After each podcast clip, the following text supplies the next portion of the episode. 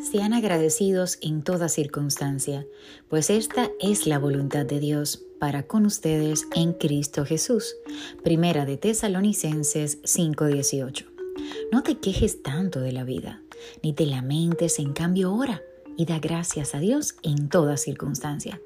Los lamentos solo te autodestruyen y te convierten en un ser vulnerable, en una presa fácil del enemigo, porque habrá logrado su objetivo al quitarte la paz, así que no lo permitas.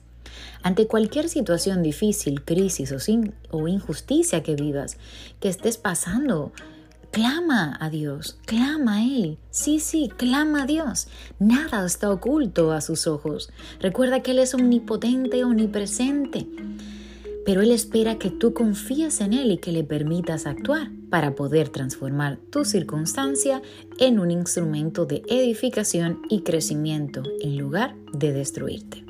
Aleluya. Poderosa dirección que nos da el Señor en este hermoso día. Seamos agradecidos en toda circunstancia y en todo momento, porque eso nos va a edificar para transformarnos en nuestra mejor versión. Como cada día yo te deseo que tengas un maravilloso y bendecido día, yo me despido. Yo soy Anit Rodríguez.